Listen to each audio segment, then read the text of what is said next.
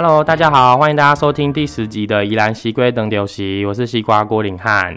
大家就是这个年假都在干嘛？就是我这个年假几乎都在很认真的做外汇，就你知道阿阿方贤州这个年假都在跟大家介绍宜兰的美食跟宜兰的这些饮食文化，所以真的是诶一整个假日都蛮忙碌的，对。然后还有一件事情就是要跟大家分享，就是你知道我们下礼拜三啊，宜兰县文化协会跟那个宜兰县骄傲大联盟啊，有举办一个性别议题的一个一个座谈，一个讲座。就是希望跟大家分享说，诶，性别议题，因为之前大家都知道，就是在呃立法院啊，或是一些在法案上的一些处理。可是其实，呃，真正要可以让性别平等这件事情，或者说让更多人认识不同的呃性别的议题，其实还是要走入地方或社区。所以，呃，下礼拜三的晚上，哦，晚上的七点，在我们那个阿方贤州有举办了这样子的一场一场座谈会。那也希望可以邀请大家可以一起来听啊，因为真的是蛮难得的机会，邀请到哦伴侣盟的那个秘书长，我们简志杰秘书长，然后还有我们宜兰这边的立新基金会宜兰分所的主任，然后还有我们宜兰这边做。那个那个做阿妈故事哈，宜兰女生的这个作者，我们那个美凤老师也会来那个这场座谈会哦，就邀请大家礼拜三的呃晚上七点在阿方贤州，欢迎大家一起来听这场很棒的讲座哦。好，对，OK，然后呃，因为因为我觉得就是还有一件事情就是大家也知道嘛，这个这个假日。呃，一遇到廉价，就是宜兰人最痛苦的时候。为什么？为什么这么说？就是基本上塞车是一定的，然后出门基本上哪里都塞爆。因为你知道，我就是呃想说哦放个假，想去礁溪泡个汤什么的，就哇一塞一一开进去真的是不得了。我还想办法走了比较呃外围的道路进去，也是一一进到比较核心一点点的地方就啊就不行了，实在是很可怕。所以啊，真的整个整个假日。嗯，真的是塞车这件事情，我相信还是大家觉得最痛苦、最苦恼的事情啊。而且，就是我们的县政府总是不思考说要怎么样用公共运输，或者说有一些绿色运具来让大家可以愿意坐火车啊，或者坐客运来宜兰玩。可是还是一样，总是想说要怎么样让国五可以舒缓，让怎么大家可以开车来宜兰更方便。我讲一个坦白的，如果你让车子开来更方便，大家离开也更方便，所以呢，大家就不会想要住在宜兰，你们观光的产值就会降低，好吗？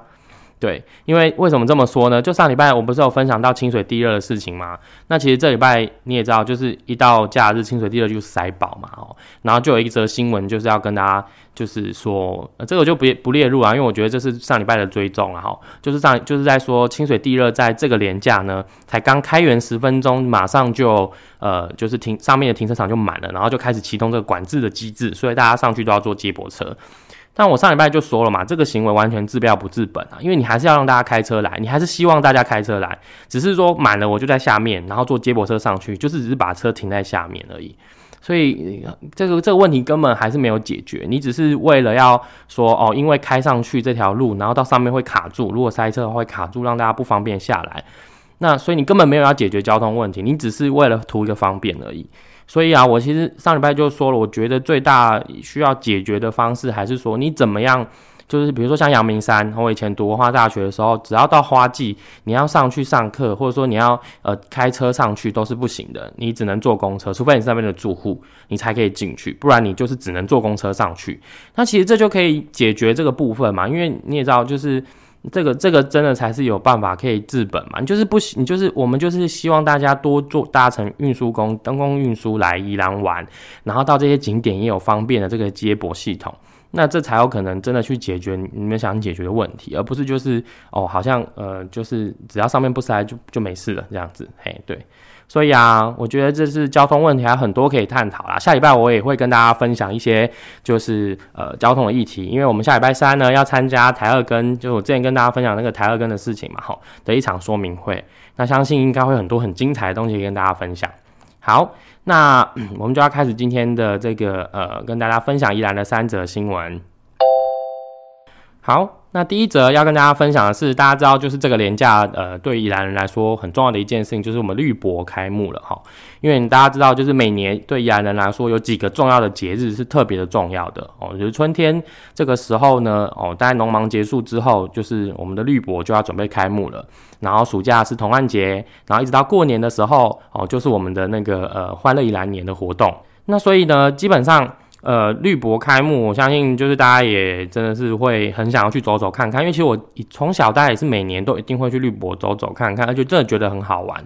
就是可以去那边体验到一些呃，就是跟就是一些嗯，在学校不会不会上课，或者说上课的时候不会分享到的一些知识，或者是一些关于永续的这些概念在里面。那可是呢，就是说今年绿博才刚开幕而已就出包哦，就是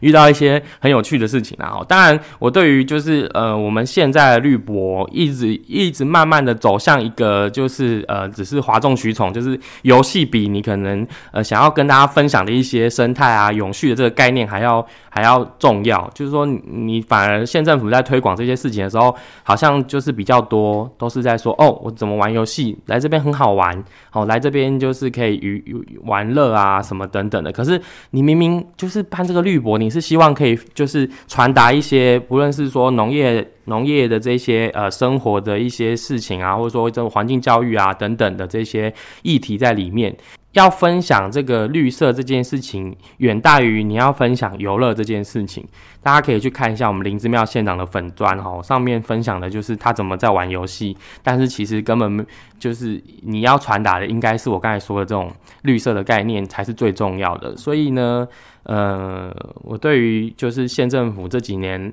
绿色博览会跟同玩节，就是这种以游乐为更大宗的主要的目的，好。来作为宣传或作为这种推广，我是很不以为然啦哦，因为我觉得这件事情好像不是你办这件事情的本质，尤其是每年都要花这么多的钱来办这个活动，而且呃，因为林志彪县长这个国民党的县长哦，然后他也邀请了其他国民党的县市，然后来宜兰这边分享他们的农产品，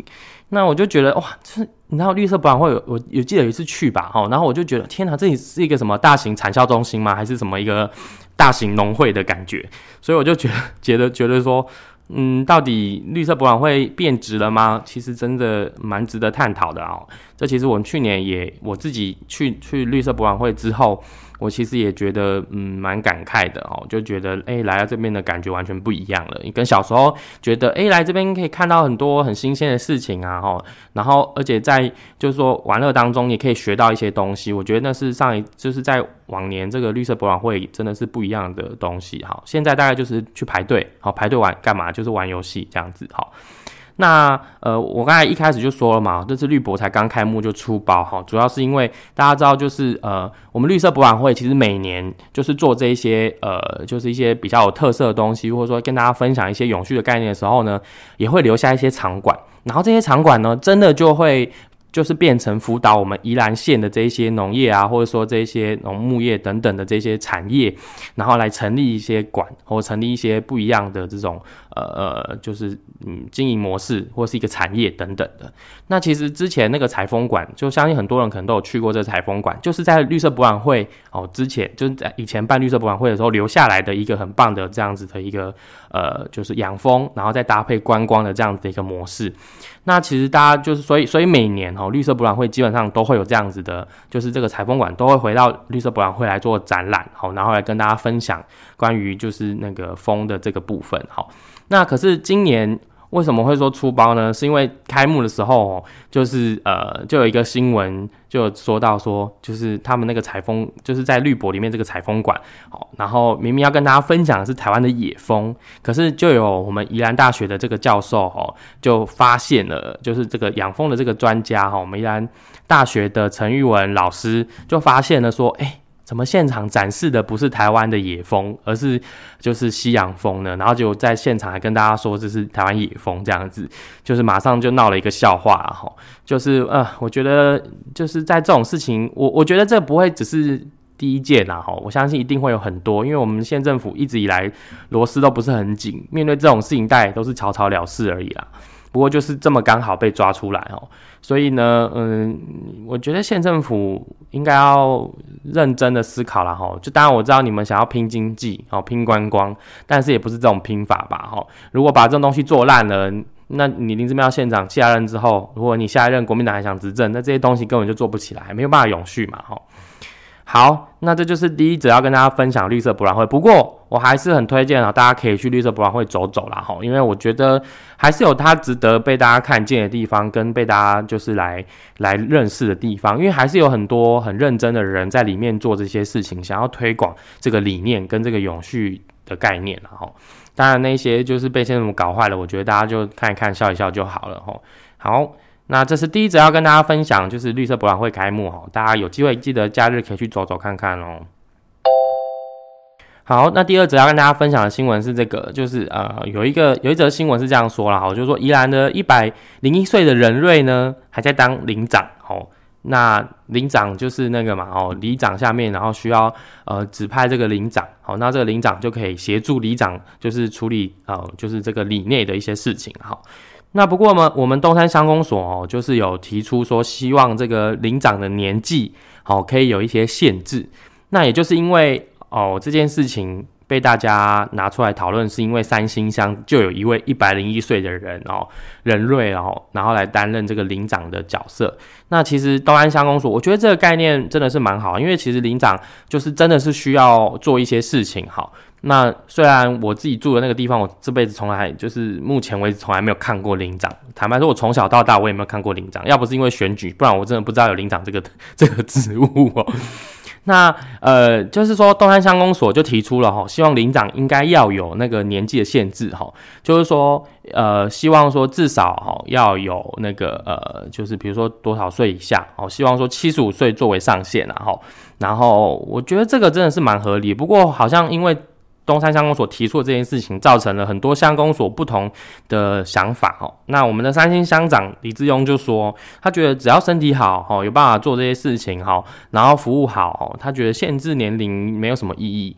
不过我觉得就是我们都希望说，这些就是做公共服务的人哦，就是可以更年轻化一些，或者说可以做一些更不同的事情。那我为什么特别讲到这个新闻？主要是因为大家都知道。呃，就像我刚才说的嘛，我一直都没有看过领长这个人，哦，可能主要的原因是，呃，我们真的也没有什么机会遇到，或者是他就塞一塞信箱，然后人就走了之类。我可能还比较常遇到李干事，哦，就是那个村里干事，他们就是在市公所里面嘛，哈，然后他们就真的要负责联络这些事情的时候，嗯，还比较常遇到，尤其之前兵役的事事情的时候，那。我为什么会觉得这个年纪应该要有所限制呢？当然，就是说他真的有办法做到更多服务的事情嘛，协助里长处理更多的事情，让这个里可以有更更好的环境或更好的生态。那呃，但是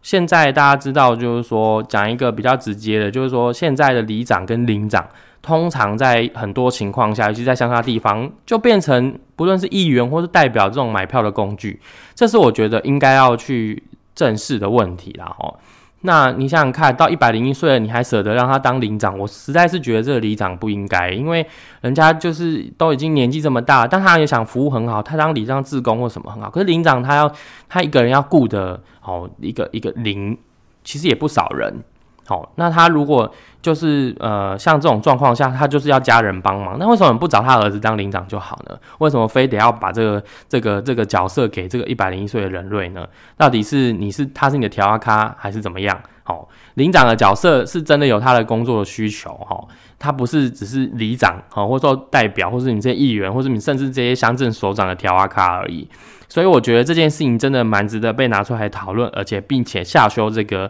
呃这个限制的年龄啊，我觉得这件事情真的是蛮重要的哦。那不过因为现在就是全国各县市都没有这样子的先例啦哦。不过我觉得这件事情既然宜兰县政府哈被提出这个讨论，我觉得就值得把这件事情继续讨论下去，依然成为表率嘛，让台湾的这种选选举的买票啊，或者这种这种人际网络很缜密的这种这种选举。组织网络的这种事情，可以慢慢的就是回归到我们选贤与能，不要让这件事情变成是只是为了就是在选举绑桩的时候来去来去作为这个使这个这个用的这个部分，然后好，那我觉得这个件这件事情真的是呃值得来讨论，然后也值得大家关注的哈。OK，好，那这大家跟大家分享的第二则新闻。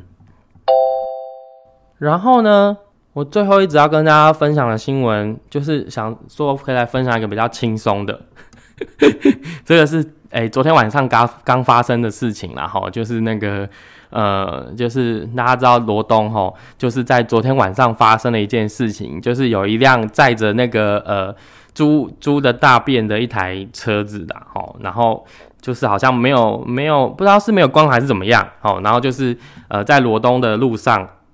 然后就呃那个那个大便就跑出来，所以呢就是这一则新闻大概是今天宜兰人讨论最热烈的新闻啊，就是这个呃。呃，有一个有一个那个联合报的新闻下的那个标题，我真的是觉得很很好笑，也很荒谬。他说这个这个新闻叫做“很很屎片野”哈，就是整条路上都是这个猪大便，然后所以罗东今天应该就是充满了这种味道在路上啊，因为真的有人就开过去不知道什么东西，然后整台罗那个轮胎上都是这个大便啊，这个真的是蛮蛮有趣的一个新闻，让大家笑一下啊。不过就是。呃，希望这件这个赶快赶快处理好了哦，不要让就是罗东大家今天上课或者是上班的时候，就是弄得一身屎味。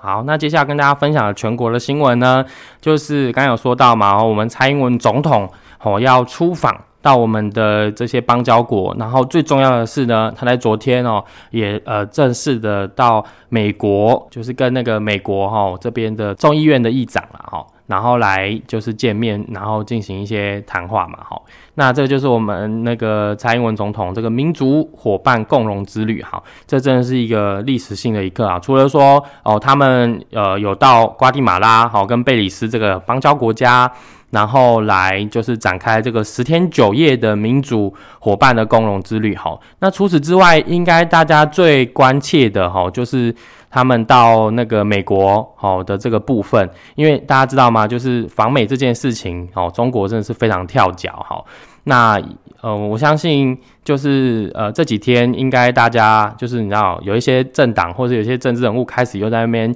又要搞这种就是两国就是。中国跟台湾之间的这种台海危机啊，然后又又在说这种啊啊，真是蔡英文啊这样反美啊，哦会造成什么样等的什么样的什么样的什么事情之类的哈。那我这几天大概会持续这样子吵了哈，尤其是中共在这个时候一定也是开始又开出了一系列的各式各样的什么台独什么那个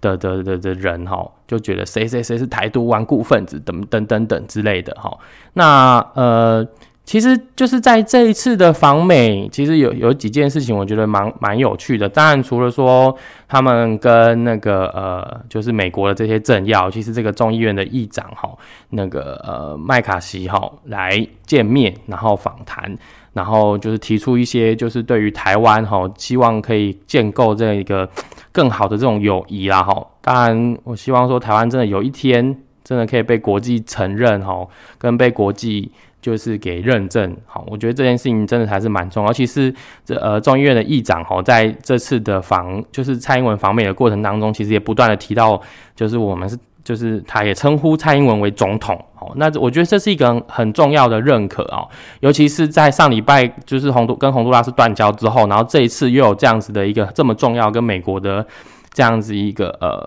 关系，我觉得这是呃非常重要的历史时刻啦，所以我觉得大家应该要多少知道一下，就是哦，原来我们的蔡英文总统哦，就是哦踏到了美国的国土上，然后还跟他们这个呃在总统。的就等于是这个国家领导人的第三顺位的众议院的议长哈来见面，这也是上次那个佩洛西来台湾之后，说他来台湾之后，我们这一次又到了美国去见到另外一位的众议院议长，对，这个我觉得是一个很很具有历史意义的一个一个一个事件啊哈，我相信这未来也会写在我们的课本上，让大家就是知道的哈，那。呃，除此之外啦，因为其实我觉得有几件事情要要来刚好趁这个机会澄清一下，因为我相信有些听众也也一定有看到这些新闻，就是呢这些事情关我们关于我们时代力量的党主席王婉玉委员啊，因为他这一次刚好也也到呃也访美哈，他本来就是要去美国参与一些活动啦哈，那其实在这一次的这个访美过程当中，他因为呃一些行程的关系，因为他去参加了另外一个民主呃民主峰会，然后的一个活动。好，那呃，这个活动也是很难得，也邀请到婉玉委员去了哦。那因为这个关系，所以呃，他只有几天的时间，刚好跟那个蔡英文总统在那个纽约的时候，哦，有见有一起这样子的行程。但是后续的行程，因为他要参加别的活动，所以他就没办法继续跟。那所以呢，因为这件事情也闹出了两则大家一直在攻击时量时代力量的新闻啦。哈，我觉得这个是要借这个机会跟大家说明或澄清的。那第一个就是说，大家知道就是在那个他们在纽约那个行程的时候啊，然后大家就。在说呃什么王婉玉委员啊，为什么要卡位卡在蔡英文总统的旁边啊？不是一开始就是才那边说民进党怎么样，说什么我们呃民进党弄错什么抗中保台啊这些东西。那我觉得就是上礼拜啊，哎，我好像上礼拜最后有跟大家分享这个部分嘛，哈。但我觉得就是呃刚好借此机会就再一次跟大家分享。就是王毅委员后来也跟我们，就是跟就是时代力量大家说明，就是说当初哈会安排跟蔡英文总统站在一起的那个位置的时候，那也是外交部的人员安排的，因为他这一次访美的过程当中的所有的事情，包包括在哪在哪里要讲什么话，要做什么事情，很多都是由外交部的人员来进行安排或规划的。所以也不是他自己想要站哪里就可以站哪里，所以大家知道，就是因为毕竟这个出访代表了台湾，好，然后尤其是总统也亲自出访，然后跟了这么多不同党派的委员